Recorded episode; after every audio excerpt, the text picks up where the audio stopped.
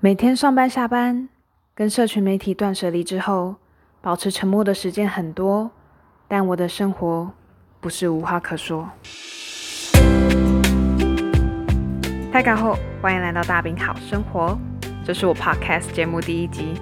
我的节目会利用五分钟的时间跟大家分享书和生活，这是一个我练习分享给各位朋友的平台。如果你偶然踏进来，欢迎你。让我跟你说说我对书和生活的想法。喜欢书的朋友也欢迎去我的 YouTube channel 看看。让我们透过书一起交朋友。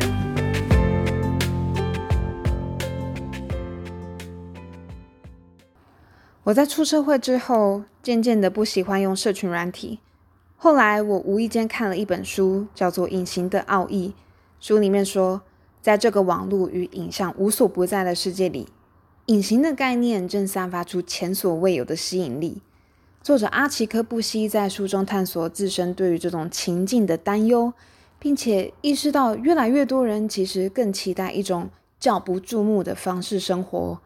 里面也探讨了古今关于消失的主题，比如孩子想象世界中看不见的朋友，或是小时候很常玩的鬼抓人这个游戏，还有冰岛上荒野中的大石头之间。住着当地人相信的隐形居民。关于文学的部分，作者举了我很喜欢的女作家伍尔夫写的《Mrs. Dalloway》达罗威夫人，在年华老去的时候，找到与周遭世界的连结。看完这本书之后，我立马想隐藏自己。我开始思考我在 Instagram 上面发的文和照片，那是建构我回忆的方式，我跟朋友分享的方式。我在想。如果没有了这些，我剩下的是什么？我承认我有一阵子很不安哦，盯着最后一次发的文的日期，到现在，我不知道这段时间我的生活发生了什么事。本来就不会主动联系朋友的我，对于朋友关于我最近生活的提问，会突然变得很惶恐，突然失忆了起来，好像发文后这段期间生活不再精彩，我也不再去想。除了工作放空以外的事情，真的，我的生活是不是变得无话可说了？我又消失了一阵子，思考这个问题。当我不再透过社群软体定义我，建构我的回忆，剪掉了跟朋友大小事联系的这一条线，那我到底是谁？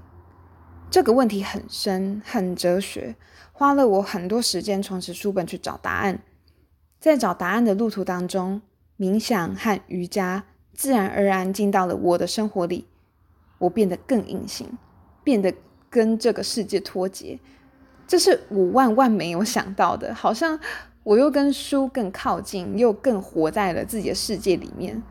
不想大声呼喊，让外面听到我，但是可能是最近这几个月，又或者是去年一整年，我不再对隐形这件事感到惶恐，我感到喜悦。我从以前都会写日记，但是大部分都是伤心难过的时候才写，或者是生气的时候才会写。后来我规定每个月都要至少写三篇，记录我的生活。这一次不跟任何人分享，只有自己。渐渐发现，其实我的心里面其实还有好多话想说。我的生活还是充斥着各种 drama，尽管我对很多事都比一般人想的更冷酷、更漠然。但他们依然还是在那边，很难不让人分心。除此之外，生活中也常常有很多开心的事情，例如昨天第一次跟朋友在台中火车站前面的百货公司溜冰，在排队的时候，场内的音乐很大声，里面太多 cool kiss 这种想法让我快要窒息。但是溜冰在我的梦想清单上，我不会轻易的让这个机会跑掉，我没有退缩。后来我觉得溜冰的感觉像是在飞哦，尽管会跌倒，从穿了溜冰鞋之后很难站起来，到像企鹅一样外八伸缩、外八伸缩，来回笨拙的练习。